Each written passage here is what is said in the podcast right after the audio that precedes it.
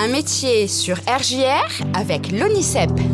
Il est temps pour moi de souhaiter la bienvenue à notre amie Céline de l'ONICEP. Bonjour Céline. Bonjour James. On va mettre à l'honneur un métier aujourd'hui. Quel est ce métier? Alors on va parler du métier de généalogiste. Ah, on va remonter un petit peu. T'as besoin de savoir d'où tu viens. Oui, alors justement, tu fais bien de le souligner, puisque du coup, quand on veut savoir euh, d'où on vient, Ouais. euh, souvent ce sont des généalogistes qui sont familiales, puisqu'il y a deux types euh, de généalogistes, donc le généalogiste familial et le généalogiste successoral. Ah, mais c'est peut-être quand même euh, quelqu'un qui a les mêmes compétences. euh, voilà, c'est, les deux peuvent faire la même chose, Oui, c'est ça que je veux dire. Tout à fait. Les deux peuvent faire. Enfin, un généalogiste peut faire les deux choses. Oui, c'est ça. Alors en fait, euh, ils ont les mêmes compétences et ils travaillent de la même manière. Sauf qu'après, ils ne sont pas embauchés par les mêmes structures et du coup, ils répondent à des missions qui sont différentes. Ok, alors, euh, on l'a compris, l'émission, donc, euh, pour quelqu'un qui va travailler sur le volet familial, ça va être de remonter un arbre généalogique, euh, voilà, familial, au-dessus bah, de- des grands-parents, des arrière-grands-parents, aller le plus loin possible chez les aïeux, c'est ça? C'est ça. Alors le généalogiste familial, il fait une recherche à la demande souvent d'une personne ou alors d'une famille pour reconstituer l'histoire d'une propriété, constituer l'arbre généalogique de la famille, tu le disais, ou alors découvrir des cousins en terre étrangère, retrouver des documents anciens, etc. Alors, ça peut être des notaires, j'imagine, qui peuvent faire appel à des généalogistes quelquefois pour des problèmes de succession? Oui, alors là, sur le versant généalogiste euh, euh, successoral, pardon, effectivement, ce sont souvent des notaires qui mandatent des généalogistes du coup successoral pour pouvoir justement trouver l'héritier d'une succession. Ouais, voilà. Tout à fait. Alors du coup, euh, c'est souvent à partir de le- du mandat du coup d'un notaire euh, pour retrouver un héritier dans le cadre d'une succession.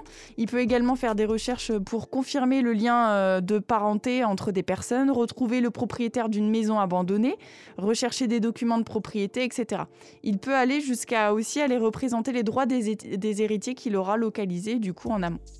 Alors, j'ai envie de dire, ça semble un peu facile la généalogie. Il suffit un petit peu de se pencher euh, sur euh, bah, sa famille, de demander à droite à gauche, euh, quelquefois d'aller euh, dans des euh, administrations comme des mairies, tout ça, pour aller à l'état civil et tout. C'est un peu à la portée de tout le monde finalement. Alors en fait, pas forcément. Alors déjà, c'est un métier de passionné. Il faut être organisé, méthodique, patient, rigoureux. Il faut adorer faire des recherches parce qu'on est un peu sur le versant historique clairement. là. hein. Clairement. Clairement, il faut avoir des compétences en droit. En fait, selon les cas, le généalogiste, euh, il peut aussi avoir à lire euh, dans une langue étrangère et parfois même en latin pour des documents très anciens Ah ouais. en fonction des recherches euh, qu'il est amené à faire. Alors, ce sont du coup des compétences euh, assez variées. Et puis, euh, du coup, le généalogiste, euh, en fait, il va, il va euh, en fait être formé souvent dans une structure spécialisée, type chez les notaires. Et euh, voilà, ce sont souvent les structures qui, euh, qui les forment eux-mêmes. Et Parce que côté formation, en fait, il y a peu de formations euh, qui mènent au métier de généalogiste. Oui, tout à fait. Ah oui. Elles sont souvent exercées après une formation interne dans un cabinet spécialisé, donc chez les notaires, ou des études d'histoire ou de droit. Alors, euh, pour les quelques formations que l'on peut citer, il y a le diplôme universitaire généalogie et histoire des familles, ou alors approfondissement en généalogie. Et il y a à Bac plus 4 aussi le DU, euh, le, donc le diplôme universitaire histoire et généalogie familiale. Hmm. Il y a peu de formations euh, du coup sur ce versant-là.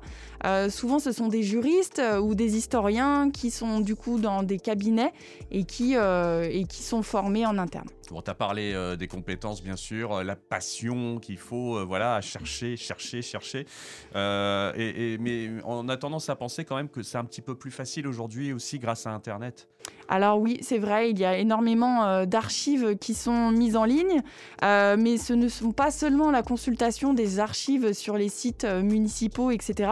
Euh, il y a aussi souvent des archives particulières, militaires, scolaires, hospitalières, euh, que l'on doit, en tant que généalogiste, consulter et qui, là, sont ouvertes uniquement à des généalogistes professionnels. qui ont la carte professionnelle de Ah ouais. généalogiste. Oui, oui. Alors ce n'est pas, du coup, tant que... c'est pas à la portée de tout le Euh, C'est monde. pas à la portée de tout le monde, euh, forcément. Ouais, ok, d'accord. Donc, si euh, on veut en savoir plus, si c'est un métier qui nous intéresse, on peut aller se renseigner donc euh, à, à l'ONICEP et plus particulièrement donc à la librairie de l'éducation. Oui, on peut aller, aller, aller à la librairie euh, de l'éducation, pardon, euh, retrouver euh, dans les publications et les parcours de l'ONICEP euh, cette, euh, ce métier de généalogiste. Et pour vraiment avoir beaucoup plus d'informations, des, des vidéos euh, de témoignages de professionnels professionnels, euh, vous pouvez aller euh, sur le site de l'ONICEP, www.onicep.fr, et euh, consulter euh, la fiche métier généalogiste et retrouver les vidéos aussi euh, sur euh, l'ONICEP.